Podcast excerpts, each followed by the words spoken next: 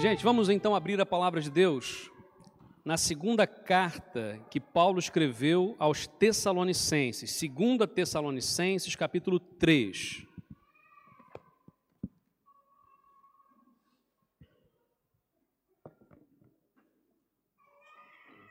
Sabe que o 3, eu vim do Rio de Janeiro, então lá fala-se muito 3, né, com I ali, 3. E aí confundia-se muito cá em Portugal com 6, né? Lá no Brasil a gente resolveu isso é, chamando 6 de meia, né? Meia dúzia, então é meia, né? Para que não confunda. Mas aqui eu tenho me disciplinado a falar o 3, né? 6 e 3. Então, forçando assim para poder, então me ajudem né, nessa, nessa dicção também, que é importante estarmos aqui adaptados. Né? Ah, outro dia alguém, é, não só uma pessoa, preocupado, né, porque tem sido veiculado vários casos né, de xenofobia e tal, em Portugal, com brasileiros e tal, e as pessoas preocupadas, eu disse, olha, graças a Deus até hoje, eu particularmente, minha família, não sofremos com isso, mas é uma minoria absoluta. E nós temos sido muito bem acolhidos cá em Portugal e temos sido abençoados por esse povo, a quem nós queremos e, e desejamos servir. Então, é, que esse amor seja também difundido, né? que a gente possa difundir o amor e não essa, às vezes, uma coisa tão pequena, uma gota, e a gente faz daquilo um oceano. Né? Então, vamos sempre na contramão disso. Né? É importante a gente frisar isso também. E, obviamente, olhando para a palavra de Deus, sabendo que todos precisamos andar juntos. Eu quero falar sobre isso hoje. Semana passada falamos sobre esse tema, a urgência da essência. E vimos que a, a, a essência, quem é a essência? Quem é a essência? Quem é? Jesus. Jesus é a essência da nossa fé. Ele é o nosso Senhor e não apenas o Salvador. Vimos também que há uma urgência nisso, por quê? Porque hoje é muito fácil as pessoas perderem ah, na caminhada da vida o que é essencial. E tratamos como urgente aquilo que não é urgente, e o que é urgente nós deixamos para depois, nós procrastinamos. Então, assim, aprendemos isso. Hoje, voltamos nesse tema, mas eu quero hoje trabalhar uma perspectiva mais horizontal, ou seja, que para que haja a urgência da essência, é preciso haver unidade, ou seja, nós precisamos andar juntos. Então vamos ler a palavra de Deus na segunda carta de Paulo aos Tessalonicenses, capítulo 3, versículos de 1 a 5. Diz assim: Finalmente, irmãos, orem por nós, para que a palavra do Senhor se propague rapidamente e receba a honra merecida, como aconteceu entre vocês. Orem também para que sejamos libertos dos homens perversos e maus, pois a fé não é de todos. Mas o Senhor é fiel, ele os fortalecerá e os guardará do maligno. Confiamos no Senhor que vocês estão fazendo e continuarão a fazer as coisas que lhes ordenamos. O Senhor conduza o coração de vocês ao amor de Deus e à perseverança de Cristo. Amém? Ó Deus, obrigado pela tua palavra lida neste momento, ó Deus, palavra do Senhor que tem todo o poder e autoridade sobre as nossas vidas. Sabemos, ó Deus, que nós somos volúveis, nós podemos mudar, mas o Senhor não muda, não há sombra de variação no Senhor, diz a tua palavra, e é assim que nós cremos, ó Deus. Neste momento, ó Pai, queremos resgatar a essência que é Jesus na nossa vida, Jesus Cristo, Pai, que é o nosso Senhor e Salvador. Também, ó Deus, queremos caminhar juntos e para isso queremos pautar a nossa vida na tua palavra. E assim nós oramos no nome de Jesus. Amém, meu Deus. Amém, Pai. A segunda carta que Paulo escreve aos Tessalonicenses, na verdade, é a terceira carta que ele escreve na sua cronologia, não é?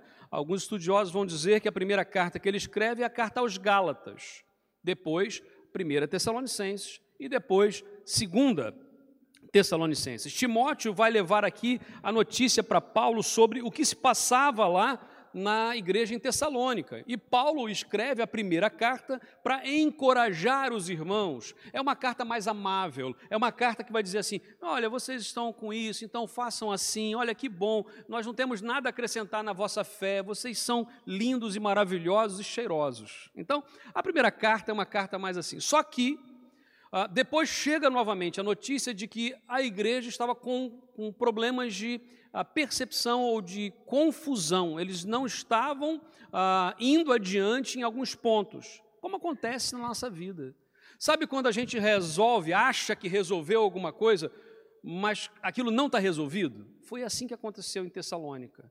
Então, Paulo vai escrever a segunda carta agora, não mais para encorajar ou alertar, mas agora ele vai ser mais duro, ele vai ser mais firme. Ele vai dizer assim: Eu já não disse isso, eu já não falei sobre isso, vocês esqueceram sobre disso que nós conversamos ou falamos. E aí ele vai voltar e vai frisar aqui que há uma urgência em estarmos pautados naquilo que é essencial. Então, o foco que eu quero trazer hoje é no facto de que nós, sozinhos, somos mais vulneráveis. Sozinhos somos mais vulneráveis. Quando olhamos a palavra do nosso Deus, nós aprendemos sobre isso, que juntos somos mais fortes, juntos somos mais, ah, vamos mais longe, não é? Há uma, uma frase sobre isso, né? Que eu posso chegar rápido em algum lugar sozinho, mas eu cheguei sozinho. Mas se eu quero chegar mais longe, eu preciso ter pessoas comigo, eu preciso ter junto comigo. É, vê, por favor, quem tá a bolinha de ping-pong lá, Timóteo, que está é, tá atrapalhando aqui um pouquinho. Obrigado. Depois do, da celebração, jogamos ping-pong. Ah, falar nisso, parêntese, vai ter um torneio de ping-pong, é, fora o primeiro lugar, que já é meu. Depois vocês podem ganhar alguma coisa, enfim, mas depois a gente fala sobre isso, tá bem? Pronto, vamos voltar aqui. Juntos somos mais fortes. Há um, há um romance que foi escrito em 1844. Sabe qual, qual o nome desse romance? Os Três Mosqueteiros. Né? Qual era o lema dos Três Mosqueteiros? Pois, então, D'Artagnan punha lá a espada, um por todos e todos por um. Eu fico olhando, gente, essa questão que é assim: nós, quando, quando olhamos a, a vida, a nossa vida, para para pensar quantas coisas nós já fizemos sozinhos. Muita coisa. Mas quantas coisas nós dependemos dos outros para fazer? Muita coisa. Quem de nós teria sobrevivido se ao tivéssemos, se ao, ao nascermos, né, quando, quando nós nascemos, alguém pegasse a gente ainda bebezinho e pusesse no meio de uma, de uma, uma sala, fosse embora e voltasse um ano depois. O que, que aconteceu com aquela criança? Morreu. Nós precisamos de cuidado. Hoje está conosco aqui a nossa Alice, nossa querida Alice, né? É... Eu fico imaginando a Alice tão pequenininha, tão frágil, ela sozinha não sobrevive. Aliás, o Afonso e a Felipe, as olheiras dizem que eles estão penando ali, né, para poder. Por quê? Porque os primeiros dias são assim. Os primeiros dias são assim, nós temos que cuidar, nós temos que zelar, nós temos, como crianças, ser cuidados. Na vida como um todo também não é ah, diferente, não é? Mesmo adultos. Fico imaginando ah, quando a gente fica doente, por exemplo, quando ficamos muito gripados, ou quem já teve Covid, coisas assim, principalmente homens. Principalmente se for homem, não é? A, a gripe está a chegar de lá, a gente já está aqui a morrer, pelo menos eu. Né? E aí, assim, ah, morrer e tal, não sei o quê. A mulher está lá com dez coisas ao mesmo tempo e vai para frente, né, não sei o quê. Mas homem, eu pelo menos reconheço, eu sou frouxo para dor, não tenho, não tenho orgulho, mas também não vou ficar enrolando sobre isso. Né? Paulo, no final, gente, da primeira carta, em 1, 1 Tessalonicenses capítulo 5, ele vai pedir oração. Paulo é o grande apóstolo. Paulo é o homem de Deus, escolhido por Deus, vai pedir oração.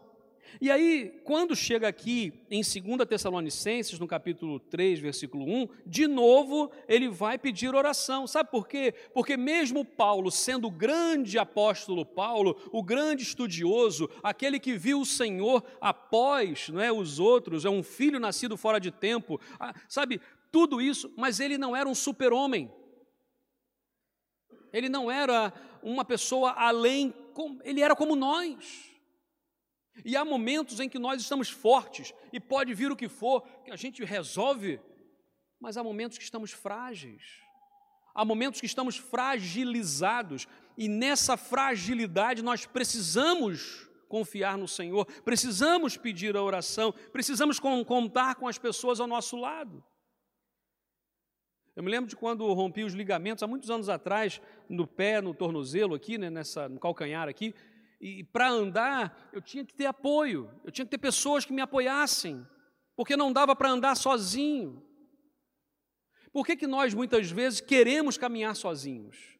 Por que, que nós tentamos fazer tudo sozinhos? Não dá. Cristianismo pressupõe comunidade. Jesus Cristo poderia, Jesus Cristo precisava de alguém para fazer a sua missão, gente, vamos lá. Jesus Cristo precisava de alguém para fazer a missão que ele tinha? Não precisava. Mas ele escolhe pessoas para caminhar perto dele, para andar junto dele. Pessoas que mais atrapalhavam do que ajudavam. Gente, era, eles mais atrapalhavam, eles brigavam entre eles. Davam trabalho. Cheio das suas idiosincrasias, né, das suas manias. Mas Jesus escolhe, sabe por quê? Porque igreja é corpo, igreja é conjunto. Não dá para caminhar sozinho, é comunidade. Quando olhamos para a nossa vida hoje, precisamos resgatar isso. Tão espiritual, algumas pessoas parecem não é, que, que não precisam da oração de ninguém. Eu posso orar por você, mas não, não preciso de oração porque eu estou aqui uma conexão direta com Deus. Não é assim que funciona. Todos nós precisamos uns dos outros e precisamos orar juntos, todos juntos. Ah, eu quero trazer aqui três abordagens aqui nesse texto. Mantenha aí o texto aberto, por favor. Versículos 1 e 2, diz a Bíblia: Finalmente, irmãos, orem por nós, para que a palavra do Senhor se propague rapidamente e receba a honra merecida, como aconteceu entre vocês. Orem também para que sejamos libertos dos homens perversos e maus, pois a fé não é de todos. Orar uns pelos outros revela a nossa fragilidade. Fragilidade. Porque quando eu peço oração, e na maioria das vezes nós pedimos oração por alguma coisa que nós não conseguimos dominar, que nós não conseguimos avançar, por uma enfermidade que nós não controlamos, por uma questão de empregabilidade que nós não controlamos, por uma questão de relacionamento que nós não controlamos, e nós pedimos oração, e ele vai dizer uma palavra logo no início: finalmente, irmãos. Ele não está a falar para estranhos, ele não está a falar para qualquer pessoa, ele está a falar de irmãos palavra grega adelphoi, que significa basicamente família, intimidade. A gente não sai contando a nossa vida para toda a gente. Quer dizer, alguns até é, chegam no Uber, né? E começa a desbobinar a vida. Chega no cabeleireiro lá, no, desbobina a vida. Mas não é sábio muitas vezes, por quê? Porque nós não conhecemos. Nós não conhecemos, então não, não falamos. Agora, Paulo está a dizer o seguinte: Finalmente, irmãos, eu estou a falar com família. Por isso que nós falamos, igreja tem que ser o quê? Família. Tem que ter intimidade. Como é que a gente cria intimidade, gente? Estando, caminhando, almoçando juntos, tomando um café juntos, conversando, é comendo um quilo de sal ou 50 quilos de sal. Diz, uma vez alguém disse assim: para se ter intimidade com alguém, para ele falava de confiança, Pedro. Ele falava assim: para se conquistar a confiança de alguém, precisamos comer um saco de 50 quilos de sal. Quanto tempo demora para comer 50 quilos de sal? Para perder a confiança, uma pitadinha daquele sal do Himalaia que nem salga direito, já está feito. É assim ou não é? Para conseguir confiança demora, mas para perder é assim. Quando nós olhamos a palavra, ele está dizendo assim, gente, orem por mim, meus irmãos. Há uma necessidade, ele traduz aqui uma necessidade. Nós falamos aqui de uma necessidade de oração, de expor a nossa fragilidade. Orem por nós para que a palavra do Senhor se propague. Orem também para que sejamos libertos dos homens perversos e maus. Paulo pede oração aqui pelo ministério que ele desenvolvia. Orem por mim, pelo trabalho, pelo ministério, para que se propague, diz a Bíblia, para que abra caminho. Os caminhos muitas vezes estão fechados, então orem para que os caminhos sejam abertos, porque há poder na oração. Quando nós oramos, o Senhor ouve, quando o Senhor ouve, ele age. Quando ele age, quem pode impedir? Agindo Deus, quem impedirá? Então ele ora, ora, orem por mim para que o trabalho se propaga, para, propague, para que abra caminho, para que seja glorificado. O Senhor tem que ser glorificado. A honra e a glória pertencem ao nosso Deus. Não pertence a nós, não pertence a nenhum ser humano mas ele também pede oração pessoal por ele. Porque Paulo precisava, diz a Bíblia, ser consolado, ser amado. Uma das coisas mais complicadas que existe é uma coisa chamada liderança. Porque muitas vezes há uma solidão nas pessoas que estão em liderança. É muito fácil nós julgarmos quem está em posição de liderança, seja liderança religiosa, política, seja do que for. E vamos tomar muito cuidado com isso, porque quem está em evidência, quem está em posição de liderança, é muito mais fácil ser corrompido, porque as propostas são mais altas. Às vezes nós julgamos alguém que recebeu lá os envelopes, né? É, mas nós não estávamos na pele dele. Será que não teríamos também feito a mesma coisa ou caído? É muito fácil julgar o outro quando o outro cai. Mas proporcionalmente, quantas vezes nós também nos corrompemos? Proporcionalmente, guardadas as devidas proporções, quantas vezes nós também não fazemos aquilo que deveríamos fazer ou fazemos o que não deveríamos fazer? A palavra de Deus fala sobre isso. Paulo está dizendo assim: gente, eu preciso ser consolado, eu preciso ser amado por vocês. E quando ele diz uma frase muito dura, que ele vai falar assim: porque a fé não é de todos. E aí eu fiquei a pensar o que, que ele estava a dizer aqui. Paulo estava meio que a se lamentar porque porque alguns não criam, não realmente não criam, não tinham a fé em Jesus. Pronto, ponto. Mas também havia alguns que não respeitavam. Não respeitavam. Paulo, na verdade, deu a sua vida para o evangelho. Gente, ele perdeu todo o seu status, toda a sua posição. É outra coisa que hoje há uma vertente do evangelho não é nem o evangelho, como é que eu vou dizer? Há uma vertente, sei lá, uh, gospel, é, é, fica mais assim, né?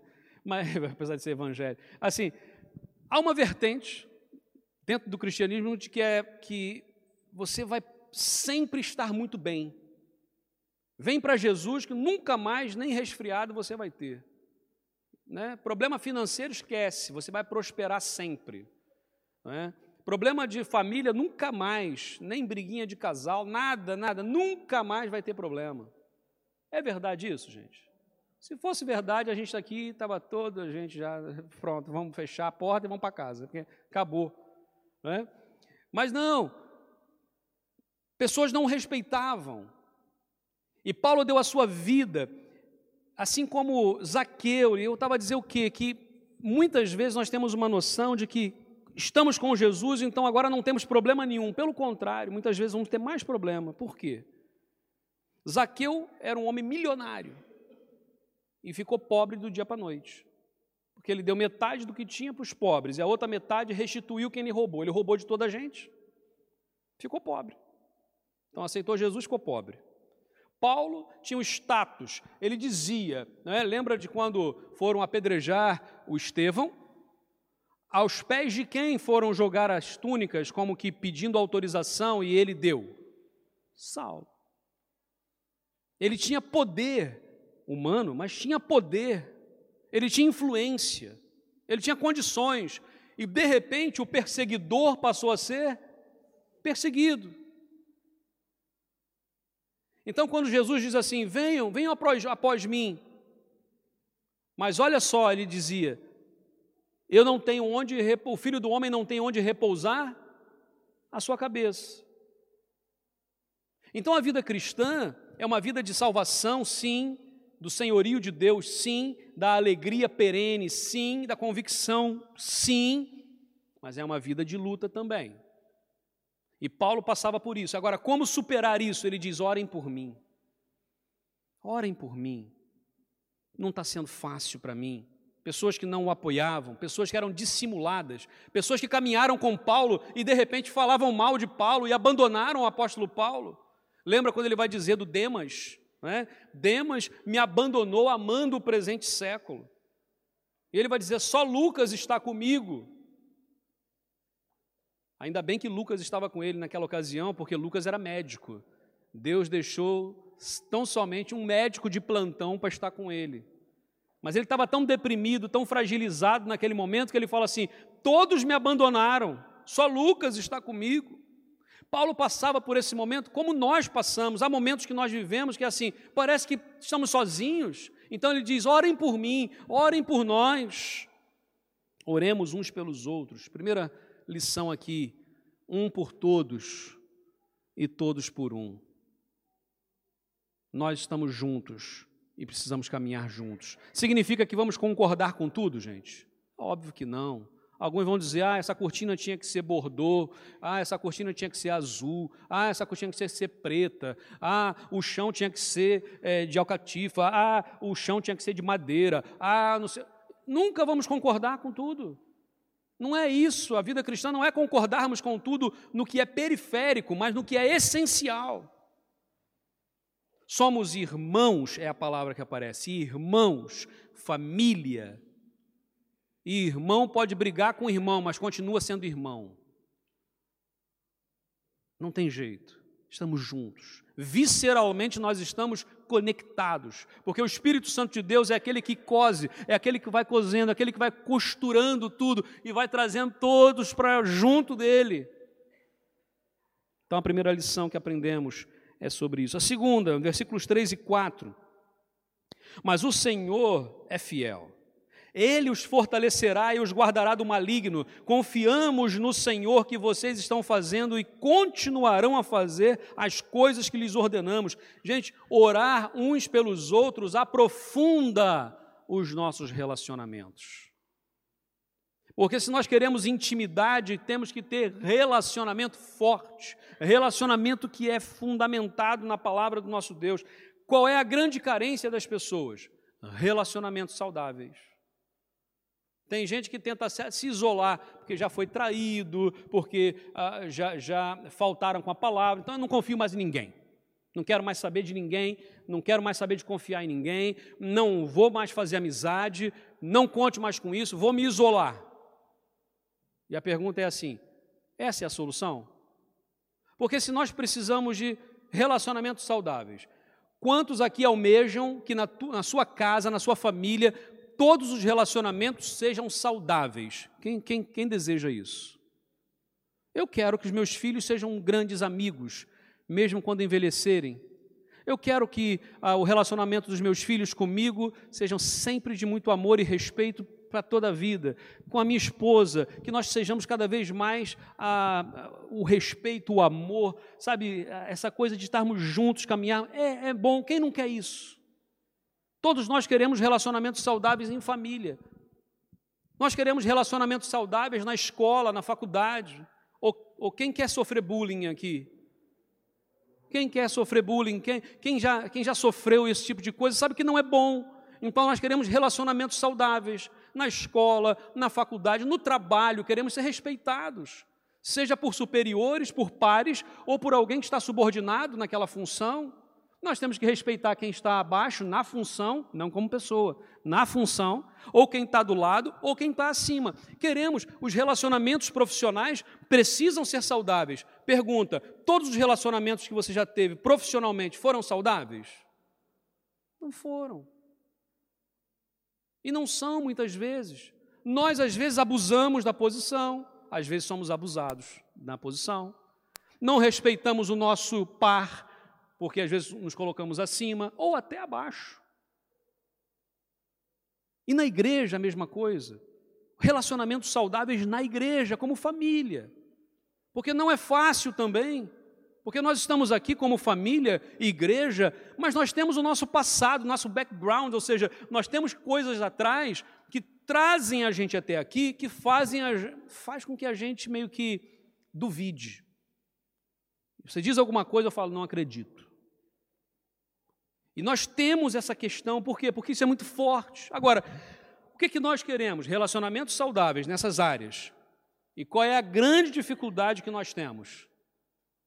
É nos abrirmos para que esses relacionamentos sejam verdadeiramente saudáveis. E trabalharmos para que esses relacionamentos sejam saudáveis. Por exemplo, um relacionamento entre um esposo e uma esposa, marido e mulher, vai ser automaticamente maduro, respeitoso para toda a eternidade? Não vai ser automático. Exige trabalho, exige renúncia, exige, olha, esforço, gente, dá trabalho. Dá trabalho ser irmão. Dá trabalho ser filho. Quando nós olhamos, por exemplo, uh, o exemplo da escola, dá trabalho. O, o, o, no próprio trabalho profissional, no campo profissional, o respeito, nós temos que dar dois passos atrás para poder dar um para frente e dar um para o lado, quase que é uma valsa, né, essa coisa, né? E a gente vai ali, por quê? Porque não é fácil lidar com as pessoas. Muitos livros que nós encontramos ah, por aí vão, vão falar sobre resolução de conflitos. Como resolver conflitos? Eu já li acho que uns 20 livros desse, desse, desse tipo. Não há muita variação, não é? Está ali. E eu fico imaginando, Jesus teve conflito no grupo de, da igreja que ele tinha, igreja entre aspas, né? Mas era uma igreja de 12 pessoas. Jesus era pastor de uma igreja de 12 pessoas, gente. Teve problema ou não teve? Teve ou não teve? Teve. Teve ciumeira, teve é, ah, traição, teve de tudo ali. Doze pessoas sendo Jesus o pastor. tá brincar, né? Paulo, Paulo teve problema? Maior, o problema de Paulo era maior com os de fora ou com os de dentro? Sabe quando vim para Portugal como missionário, nós orávamos, nos preparamos espiritualmente, pá, e achávamos que sofreríamos grande perseguição dos de fora. Todas as perseguições que sofremos até hoje foi de dentro da estrutura religiosa evangélica. Isso não é bom. Então, quando olhamos a palavra do nosso Deus, assim, precisamos abrir para um processo a vida não acontece no estalar de dedos. Não é assim, ah, agora aconteceu. Não, é, vai acontecendo. Ele vai usar aqui, ah, confiamos no Senhor que vocês estão fazendo e continuarão a fazer. Ou seja, não é uma coisa estanque, fez agora, pontual. Não, não, é contínuo. É um processo. Sabe, essa semana eu ouvi uma palavra que dizia: até quando nós vamos ficar presos ao passado? Até quando nós vamos ficar marchando no mesmo lugar, olhando para o passado, pondo a culpa no passado, pondo a... É para frente, daqui a 10 anos, 5 anos, se nós não resolvermos isso agora, vamos ainda estar a falar de coisas de 20 anos. Então, ou resolvemos e damos um passo à frente, ou não vamos sair do lugar. É aquela cena de andarmos na esteira que está aí para o outro lado. Né? Sabe aquela cena do aeroporto, né? que, é, que tem aquela, aquela coisa que vai assim, né?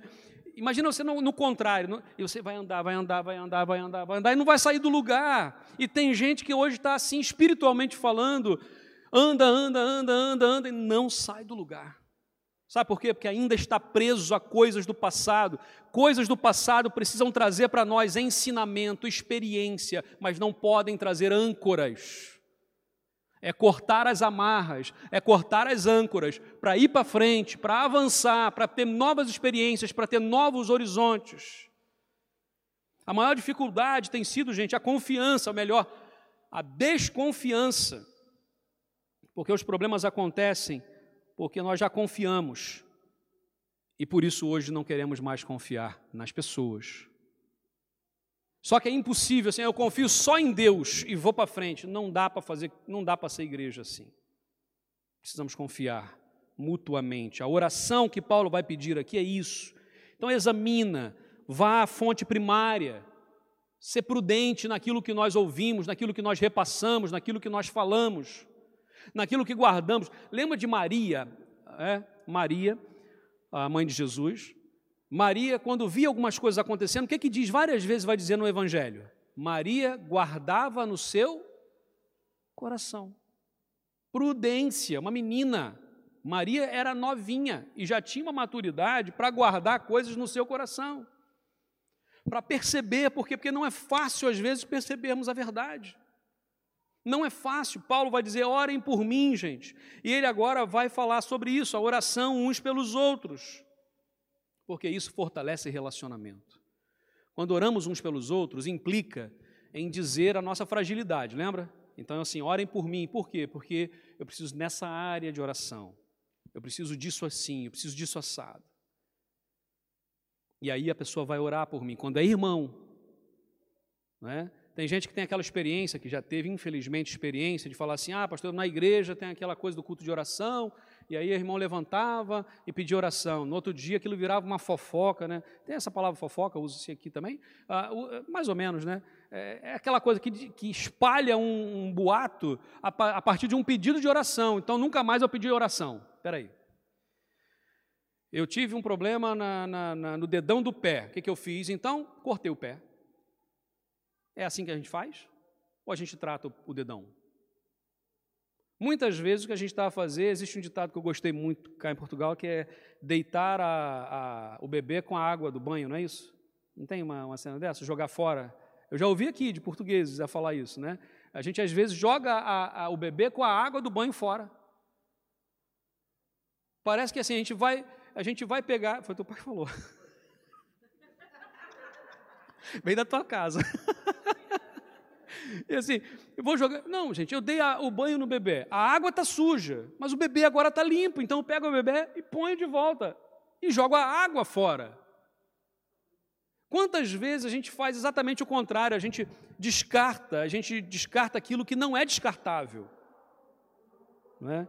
Ah, através da oração uns pelos outros, nós somos fortalecidos. Entenda uma coisa aqui: a oração secreta, aquela oração que Jesus fala, entra no teu quarto, fecha a porta e ora em secreto, que o teu pai que te vê secretamente te recompensará. Lembra desse texto? Lá em Mateus vai falar sobre isso. E ele vai dizer assim: então, essa oração vai fortalecer o teu relacionamento com Deus, com o Pai. Mas quando nós pedimos uma oração aqui, vai fortalecer o horizontal, ou seja, nós vamos ter uma oração partilhada. E é tão bom quando nós estamos, por exemplo, num pequeno grupo ou num grupo de oração, seja onde for, e a pessoa pede oração e no dia seguinte a pessoa, como é que você está? Eu orei por, pela tua vida, mas orou mesmo. É, uma coisa que eu já aprendi há um tempo atrás era, a pessoa pedia oração, falava, vou orar, pode deixar que eu vou orar. Passava uma semana, a pessoa vinha contar, obrigado pela oração, pastor, deu super certo, Deus abençoou. E eu, Nem lembrei de orar. Então, agora, quando a pessoa fala assim, ora por mim, agora. Agora. E anoto, porque se eu não orar na hora e se eu não anotar, provavelmente os compromissos da vida vão engolindo e nós não vamos ter tempo. Aprendi a gravar orações em áudio. Imagina, a pessoa pediu oração, eu gravo uma oração e envio na hora. Por quê? Orei pela pessoa, está lá. É orarmos uns pelos outros. Confiamos no Senhor, diz a Bíblia, que vocês estão fazendo e continuarão a fazer as coisas que lhes ordenamos. Confiança tem a ver com fidelidade. Confiança tem a ver com autoridade e obediência. Confiança tem a ver com coerência e com perseverança. Se nós não ah, não conseguimos avançar na fidelidade, não há confiança. Eu aprendi uma coisa que eu, muito tempo eu falei, eu acho que de uma forma errada, equivocada, que era precisamos da lealdade, precisamos ser leais uns aos outros. Mas eu tenho aprendido nos últimos tempos que lealdade é muito fácil de ser mudada. Eu sou leal a quem? Eu sou leal a uma ideia, eu sou leal a quem? Agora, fidelidade não. Quem é fiel, é fiel. Quem é leal, pode mudar a lealdade. Eu aprendi essa, essa nuance, não é interessante isso. Ele vai falar, confiança tem a ver com obediência e com autoridade espiritual. Quem é que tem autoridade espiritual sobre a tua vida? Ah, o Espírito Santo de Deus, Deus, sim, mas pessoas. Pessoas. Porque não é qualquer pessoa que diz algo que aquilo é, espiritualmente falando. Mas há pessoas que dizem e que nós sabemos que ali há autoridade. Como é que eu meço se aquilo tem ou não tem autoridade na palavra daquela pessoa? Se ela está ou não está alinhada com a palavra. Porque a autoridade não está em nós. A autoridade não está no João, no José, não está. A autoridade está na palavra de Deus. Hoje a gente vive um mundo tão complicado, tão. E a gente olha assim, bom, onde é que está? Está aqui. A palavra de Deus. Ela precisa ser a minha âncora. Orar uns pelos outros desenvolve confiança e aprofunda relacionamentos saudáveis. E por fim, versículo 5: O Senhor conduza o coração de vocês ao amor de Deus e à perseverança em Cristo. Orar uns pelos outros demonstra essa dinâmica da comunhão. Eu só posso ter comunhão com alguém que ora por mim e que eu oro por ela. Porque imagina o seguinte: quando eu oro com alguém em voz alta, isso é muito interessante, eu estou a falar com Deus, o mais poderoso, e a pessoa que está ao meu lado está a ouvir o que eu estou a dizer ao Senhor. Orar em voz alta é uma coisa interessante, é uma experiência diferente. Você pode orar silenciosamente, ter o seu momento com Deus? Pode, ou a sós com Deus. Mas ah, isso não dura muito tempo, até porque nós não temos muito tempo sozinhos. A oração em público é outra coisa. Imagina, ah, tem gente que morre de pavor, pastor não me chama para orar lá na frente. Aí eu falei assim: vai orar hoje então, hein? Né? A pessoa nunca mais vem na igreja. Não, não, calma. Então, assim, a oração em público é outra, porque eu não vou chegar aqui em público e vou começar a falar é, de detalhes da minha vida, citar o nome de todos os missionários do mundo e não sei o quê. Eu me lembro de uma senhora chamada Tia Paula, vó Paula, na verdade. Eu era criança, né? E ela, todo domingo, o pastor chamava aquela irmã para orar. E ela orava 20, 25 minutos, gente. 20, 25 minutos. E como eu era criança, eu cronometrava. E ela orava por todos, e ela tinha uma memória, aquela senhora tinha para 80 anos. E ela tinha uma memória, porque ela citava o nome dos missionários e as situações, porque ela orava mesmo pelos missionários todos os dias. Só que quando chegava na oração pública, no culto público, ela orava na mesma intimidade, na mesma intensidade que ela orava lá. E eu falava assim, gente, então, a oração em público, muitas vezes, ela é mais objetiva. O Senhor abençoa as crianças, para que elas recebam a tua palavra. Foi assim que nós oramos aqui. E elas foram. Agora, se nós fôssemos orar mais profundamente, é o nome de cada criança, ah, o nome dos pais, o nome dos, do, do, dos coleguinhas da escola, dos amiguinhos da escola, o nome dos avós. No... Gente, é tu... não dá, a gente não ia sair daqui. Então, assim, a oração particular e silenciosa é bênção, é minha experiência com Deus. A oração em público é uma experiência coletiva aqui, mas quando eu estou a orar com uma ou duas pessoas, em voz alta, porque nós partilhamos pedidos de oração, por exemplo, entre um casal, uma família, ou amigos, ou irmãos, é uma outra experiência. É uma outra experiência. Paulo aqui, ele agora vai orar pela igreja. Da mesma forma que ele pede, orem por mim, ele agora, no versículo 5, ah, ele vai dizer: E o Senhor conduz o coração de vocês ao amor a Deus e à perseverança em Cristo. Ou seja, Paulo agora ora também por eles. Primeiro ele pede, depois ele ora também. Ele vai orar por quem? Ele intercede pelos Tessalonicenses.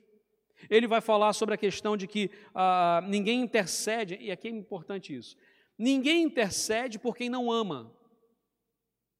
Nós só vamos orar e só vamos interceder e só vamos clamar a Deus se nós amarmos a pessoa. Então, uma forma de amar é orar, uma forma de, am de amar é orar. Como temos orado? Temos gastado tempo em oração? Temos investido tempo em oração? Ou a gente já acorda atrasado e vamos lá, vamos que vamos, e, e quando chega, estou cansado e vou dormir? E a oração máxima, que são aquelas orações assim, né? Senhor, abençoa isso, Senhor, faz aquilo, Senhor, não sei o quê, como se Deus fosse quase que um, um estafeta né? espiritual. Gente, nós somos os servos, Ele é o Senhor. Qual o propósito da oração de Paulo? Que Deus te conduza. A ideia aqui é endireitar, corrigir, encaminhar. A quê? Ao amor de Deus. Amor é esse, amor de Deus. E essa palavra, ela tem tanto o significado de que vem de Deus, provém de Deus, como que é de Deus, o amor de Deus, genitivo nesse caso.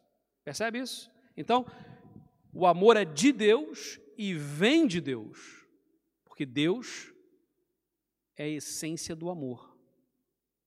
Há uma música que cantava alguns anos atrás que dizia que a essência de Deus é o amor. Mas teologicamente falando, biblicamente falando, a essência do amor é Deus. É diferente, porque Deus é maior. Para para pensar. E ele vai dizer a perseverança. O que é perseverança, gente? O que é perseverar? Ser constante. Tá bem? Tá bem. Tá mal, mas eu continuo. Tá a chover? Tem que sair para trabalhar. Tá sol? Tem que sair para trabalhar. Né? Aqui não tem a neve, mas se tivesse a nevar, tem que sair para trabalhar. Né? Tem um amigo que a gente estava falando outro, em outro momento aqui, né? que para sair de casa Demora meia hora, porque tem que abrir e tirar com a pá a neve da porta para poder sair de casa. Tem que acordar meia hora mais cedo. A neve é tão bonita, bonito no filme, né? Porque para você viver lá com ela não é fácil, não. Dá trabalho, né? Mas para eu sair de casa para fazer, tem trabalho, ou seja, a vida traz esse trabalho. Por isso, orar uns pelos outros é necessário, orar uns pelos outros é uma revelação dinâmica. A urgência da essência. Jesus é a essência, amém? Jesus é, é a essência. Segunda coisa que vimos hoje, não dá para cumprir essa urgência sozinhos. Nós precisamos uns dos outros. Por isso nós estamos aqui. Por isso que a igreja, enquanto família, é tão importante. Não é só para a gente vir aqui, porque a igreja não é essa estrutura, gente. É esse, esse ah, como é que fala? Aqueles é, as plantas que eu mostrei aqui, né, o projeto, essa coisa, isso não é igreja. É um edifício, é, pode ser aqui, pode ser lá, pode ser em outro lugar, mas é apenas o zelo, estarmos aqui mais confortáveis, estarmos aqui de uma forma, ok, preparados, sem tanto eco, não é? temos espaços separados para estudarmos melhor, para louvarmos melhor, isso sim, mas igreja é quem? Somos nós. Somos nós. Então, assim, Basicamente é isso, nós precisamos uns dos outros para cumprir uma missão. Que missão é essa? Nunca podemos esquecer. Ide por todo o mundo e pregai o evangelho a toda criatura. Ide. É interessante que a palavra grega ali, o verbo, ele não está no nosso imperativo só, no português. É, no grego ele tem a ideia de indo, é um imperativo é, gerúndio, é um imperativo gerúndio, é uma mistura dessa coisa. Indo, ou seja, vão. É, é ação, é movimento, vão. Enquanto vão, façam discípulos. Enquanto estão indo, façam discípulos. Porque a nossa vida é dinâmica. Hoje a gente está aqui, amanhã a gente está lá. Hoje a gente está feliz, amanhã está triste. Hoje está empregado, amanhã desempregado. Hoje está sem negócio, amanhã abriu uma grande porta de negócio. A vida é assim. A vida é dinâmica. E enquanto vamos, cumpramos a missão. Orar uns pelos outros. Então, primeiro, revela a nossa fragilidade. Vamos reconhecer a nossa fragilidade para que possamos avançar. Segundo, aprofunda os nossos relacionamentos e demonstra então a dinâmica da comunhão. Não há relacionamento forte espiritual se não houver comunhão. Fragilidade, três palavras, só, vamos tentar gravar essas três palavrinhas para essa semana. Fragilidade, relacionamento e comunhão. Vamos lá. Fragilidade. Ó, fragilidade, relacionamento, comunhão. Vamos lá. Primeira palavra.